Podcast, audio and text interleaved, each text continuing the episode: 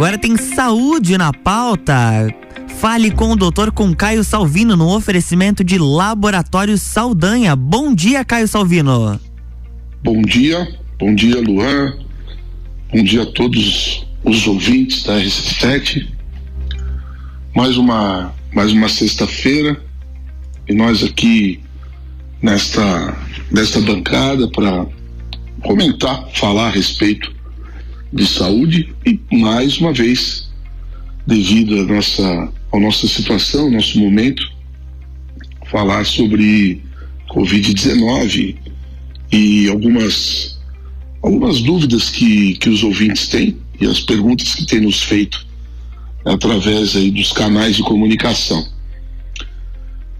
Recentemente, nós fizemos um comentário bem rápido aqui né, a respeito do, das, das, das, das informações e da forma com que essas informações chegam nas pessoas.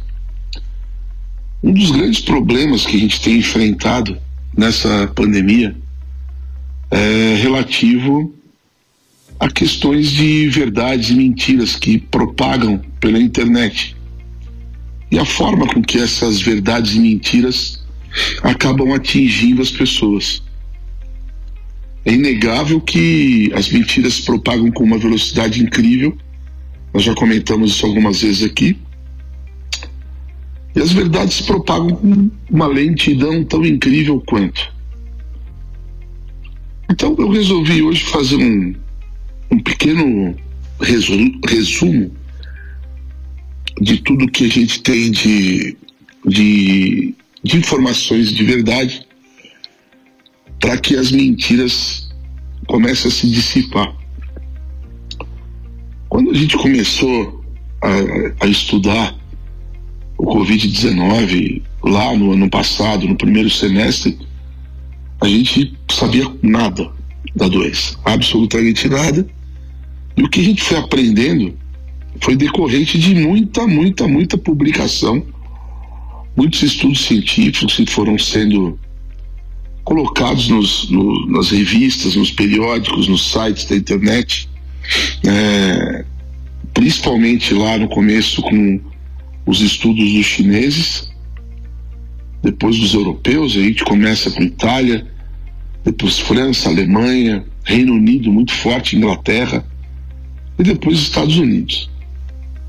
Então hoje nós já temos aí acumulados milhares de publicações, milhares de publicações. Muitas delas foram por água abaixo, né? Acabaram, a gente acabou entendendo que não procedia com, com a verdade e com aquilo que a gente precisava, e outras é, que acabaram realmente se tornando verdades incontestáveis.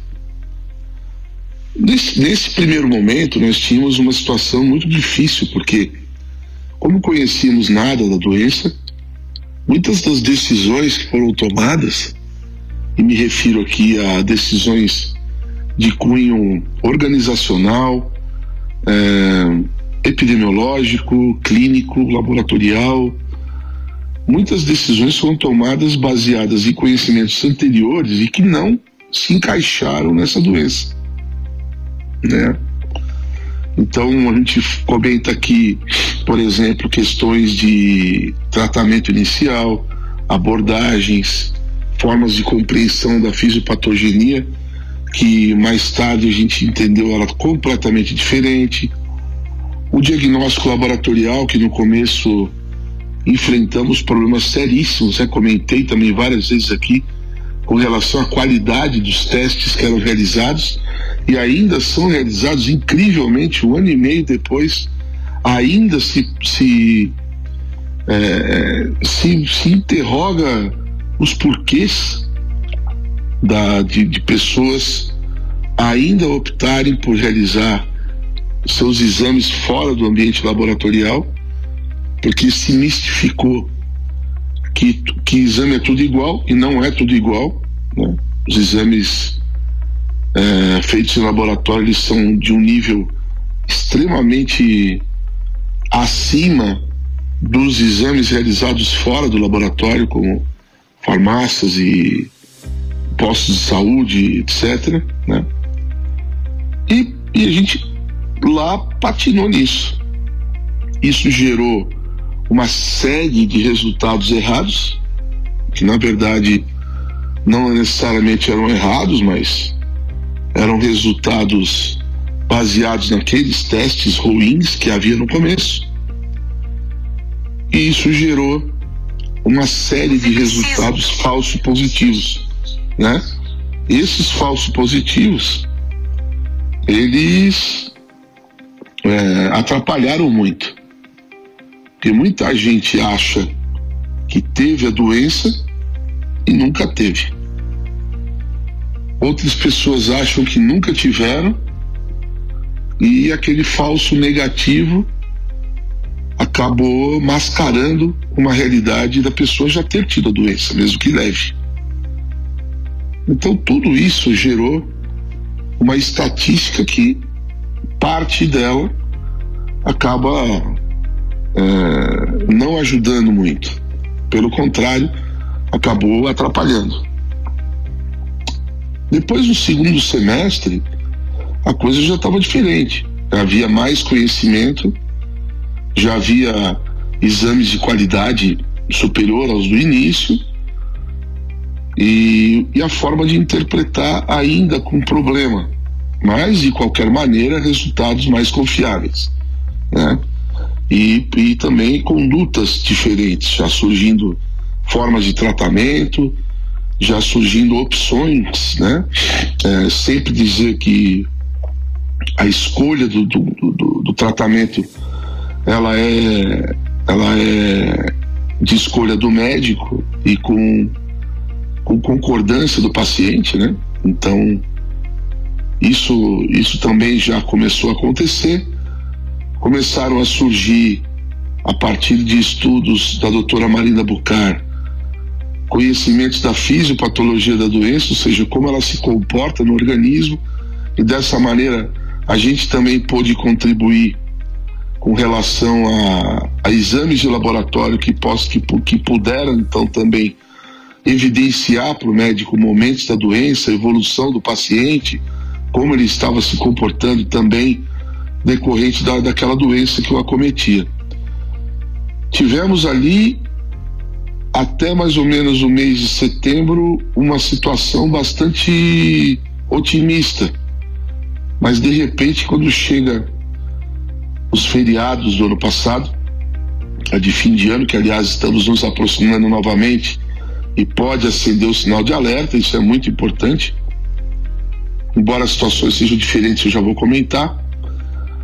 É, e ali já com com a problemática da, de novas variantes surgindo e, com perfis diferentes de doente, mas ainda assim tivemos uma, uma, uma onda muito forte, com muitos óbitos, com, com desespero social, né? uma catástrofe social. E de repente a situação foi melhorando até o final do ano e quando chega no final do ano, mais um, mais uma, uma, uma corcova, né? Como eu costumava dizer, das curvas de, de casos e das curvas de óbitos, né? Então essa, essa, esse surgimento dessas variantes, num primeiro momento, na, na intenção do vírus de se adaptar socialmente, ou seja, de se adaptar às pessoas e tentar sua permanência por aqui, acabou fazendo com que ele se tornasse mais agressivo. E dessa maneira, mais pessoas tiveram casos graves e mais pessoas começaram a morrer. Né? Então, isso foi muito ruim também, mas nesse momento nós também aprendemos muita coisa, principalmente relativo a questões do, da situação do paciente e como ele poderia evoluir. Foi o que nós chamamos naquele momento de exames de prognóstico. E funciona muito bem. Tudo funciona muito bem. Mas ainda não tínhamos ah, a, a, a questão das vacinas, os idosos ainda sofrendo muito, as pessoas com comorbidades sofrendo muito, profissionais da saúde ainda sofrendo muito, e assim nós íamos encerrando o ano de 2020, na esperança de que na virada do ano novidades viessem. Né? Novidades essa que infelizmente ainda não, não haviam surgido. Né? É, chega então o fim do ano, nós alertávamos uma possibilidade de mais uma problemática por causa das festas de fim de ano. Mais uma vez as pessoas não deram bola para os nossos avisos, né? e acabou que a virada do ano foi importante também para que a situação se, a, se agravasse.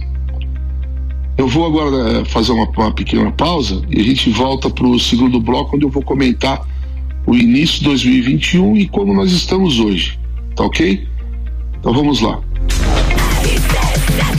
RC78 e 18, Jornal da Manhã, coluna, a coluna Fale com o Doutor com Caio Salvino tem oferecimento de Laboratório Saldanha, horas que salvam vidas.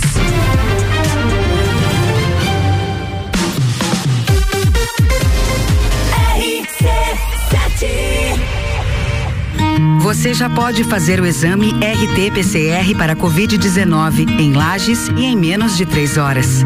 O Laboratório Saldanha é o primeiro e único da Serra Catarinense a realizar exames com o equipamento Dinexpert Cefate, o melhor e mais confiável método para a detecção do vírus Covid-19.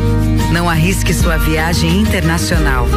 No Laboratório Saldanha, seu RT-PCR para Covid-19 em até três horas. RT-PCR em tempo real padrão ouro pela OMS.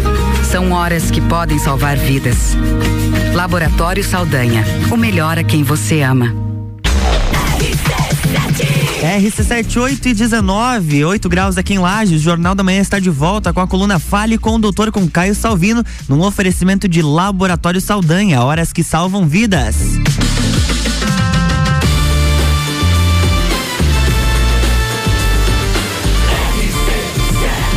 Número 1 um no seu rádio. Jornal da Manhã.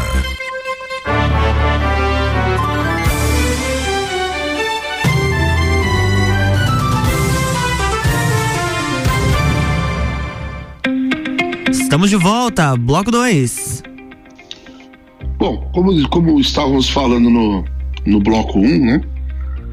É, finalizamos o ano, o ano passado com uma situação é, em queda, número de casos, queda, número de óbitos, mas ainda numa situação bem difícil.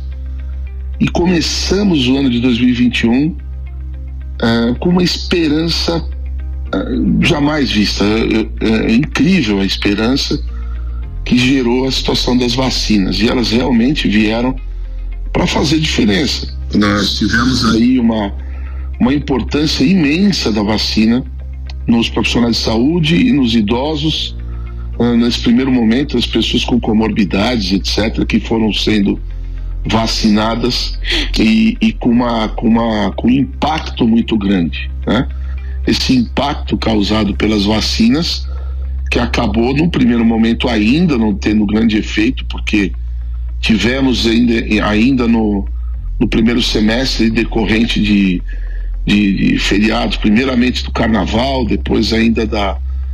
Uh, da, da empolgação do verão, né? Das pessoas, aglomerações, etc.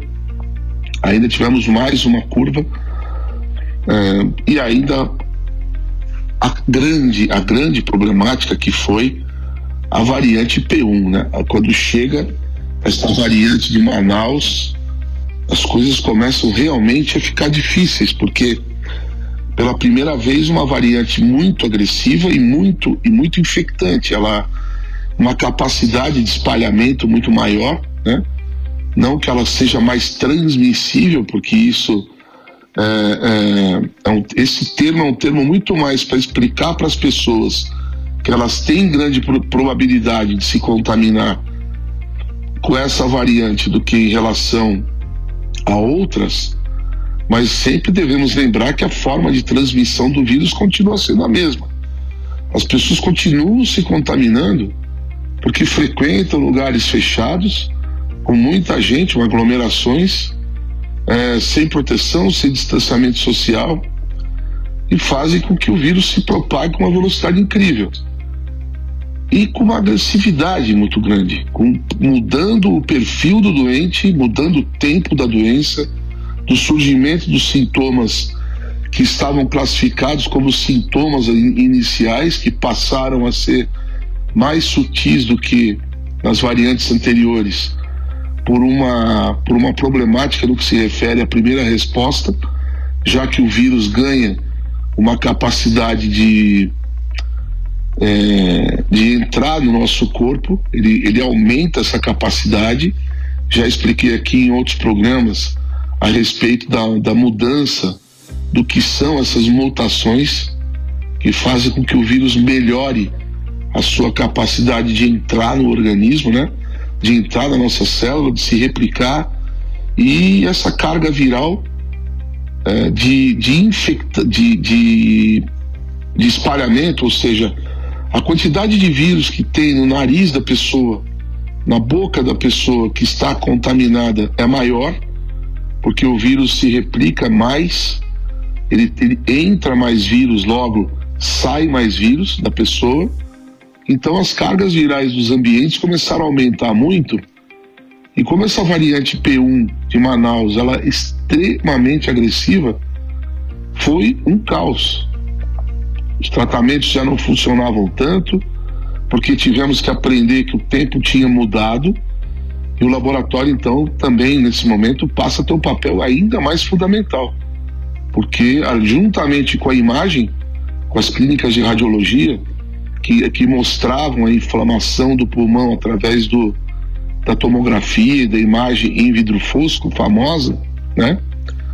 Juntamente essas duas essas duas formas de diagnóstico, o laboratorial e radiológico colaboraram muito com o clínico, até que aprendêssemos que a doença havia mudado essa questão dos primeiros sintomas e isso realmente foi muito impactante. As pessoas com aquele conceito ainda de que no primeiro sintoma de gripe ou resfriado procurassem o médico, quando sentiam isso, essa sensação de resfriado, já estava em fase avançando de fase 1 para a fase 2A da doença e começando o processo de inflamação. E muitas dessas pessoas acabaram tendo quadro grave decorrente disso. Porém, é, a vacina protegeu muita gente, tem protegido. Muitas pessoas que fizeram, que tiveram a doença, se tornaram naturalmente imunes. Isso também foi mudando as curvas e a situação da, da, da pandemia, da nossa, principalmente da nossa epidemia aqui em Lages, né, em nossa região. Mas um dos fatos importantes também é que vem mais uma uh, mutação importante do vírus, surgindo então a famosa variante Delta, que é a variante que provém da, da Índia, né? E essa variante, ela mostra uh, que realmente o vírus está se adaptando no sentido de permanecer por aqui. Então é uma variante que tem se mostrado mais ainda, mais infectante do que as, as variantes anteriores, ou seja, ela se espalha com uma velocidade mais incrível ainda, já que a carga viral aumentou ainda mais porque melhorou a sua capacidade de entrar no organismo e de se multiplicar. Então, quanto mais vírus entra, mais vírus sai. As pessoas têm respirado grandes quantidades de vírus, se contaminado com grandes quantidades de vírus e espalhado grandes quantidades de vírus por aí. Então, se no momento você ainda não entendeu isso, é bom que entenda. Né? É bom que entenda que a forma de contágio ainda é a mesma. Portanto, dizer que esta variante ela, ela, ela é mais é, é, infectante do que as anteriores não procede porque a forma de contágio ainda é a mesma. É ar contaminado com partícula viral gotículas de saliva contaminadas com vírus. Então a forma de contágio é a mesma. Portanto, a forma de proteção também é a mesma, né? não frequentar lugares fechados, preferencialmente, não aglomerar, usar máscara quando necessário, né? E se proteger. Agora, o que, que muda nisso? Muda que esta variante ela é menos letal. Né? Ela tem levado menos gente para os hospitais, menos gente para as UTIs e tem mudado pouco as curvas de óbitos. Nossa situação aqui no Brasil, ela é sempre atrasada, entre aspas, né? Em relação à situação da Europa, por exemplo, dos Estados Unidos. Porque nesse momento eles estão vivendo o verão de 2021 lá. E nós estamos vivendo o inverno, né? Então nós, nós podemos ainda ter um acréscimo importante no número de casos. Isso já tem sido observado nos grandes centros. É, ah, eu gosto muito de, de assistir os, as lives, os vídeos do Dr. Zebalos, é um médico de São Paulo, e ele comenta muito isso. Né?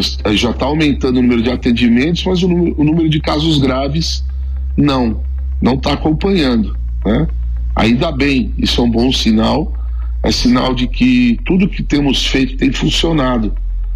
Mas ainda precisamos que as pessoas participem mais desse processo de evitar novos casos, né? evitar novos casos. Então, se puder não aglomerar, se puder não frequentar lugares fechados é, e sem distanciamento social, sem ventilação, procurem é, é, opções para que possa então estar tá mais protegido enquanto não, não chega a sua hora de tomar vacina ou ainda de, de se contaminar com baixas cargas virais para que tenha uma, um quadro leve, para que possa então se imunizar naturalmente. Então é uma, são duas situações que têm colaborado bastante com o controle da pandemia. Né?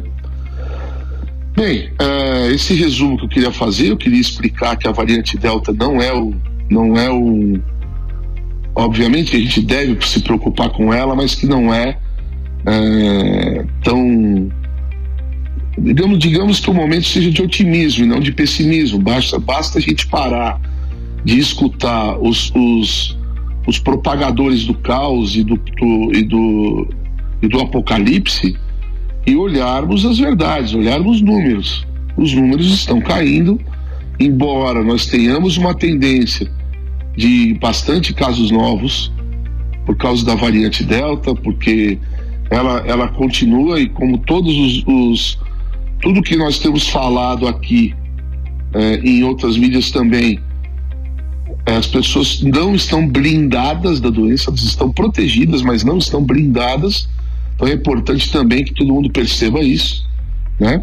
Para que a gente possa então é, conviver com esse, com esse vírus que continuará por aqui. Por isso ele tem se adaptado, por isso a tendência é que ele se torne menos letal, que ele se torne um vírus é, é, como um vírus da gripe, parecido com o vírus influenza. E lembrar também que nem tudo é Covid-19. Que você pode achar que está com Covid, mas é muito importante que você vá ao laboratório para fazer o exame quando tiver suspeita, procurar seu médico, realizar o exame para um diagnóstico bem feito. Isso sim faz a diferença porque diagnóstico bem feito é tratamento bem feito. Tá ok, pessoal? Obrigado, Luan. Obrigado a todos pela, pela audiência e nos desejo a todos um excelente final de semana, muita paz, muita saúde e nos encontraremos na próxima sexta-feira. Grande abraço a todos um ótimo final de semana. Um abraço, Caio Salvino. Na próxima sexta-feira tem mais Fale com o Doutor aqui no Jornal da Manhã, no oferecimento de Laboratório Saldanha, horas que salvam vidas.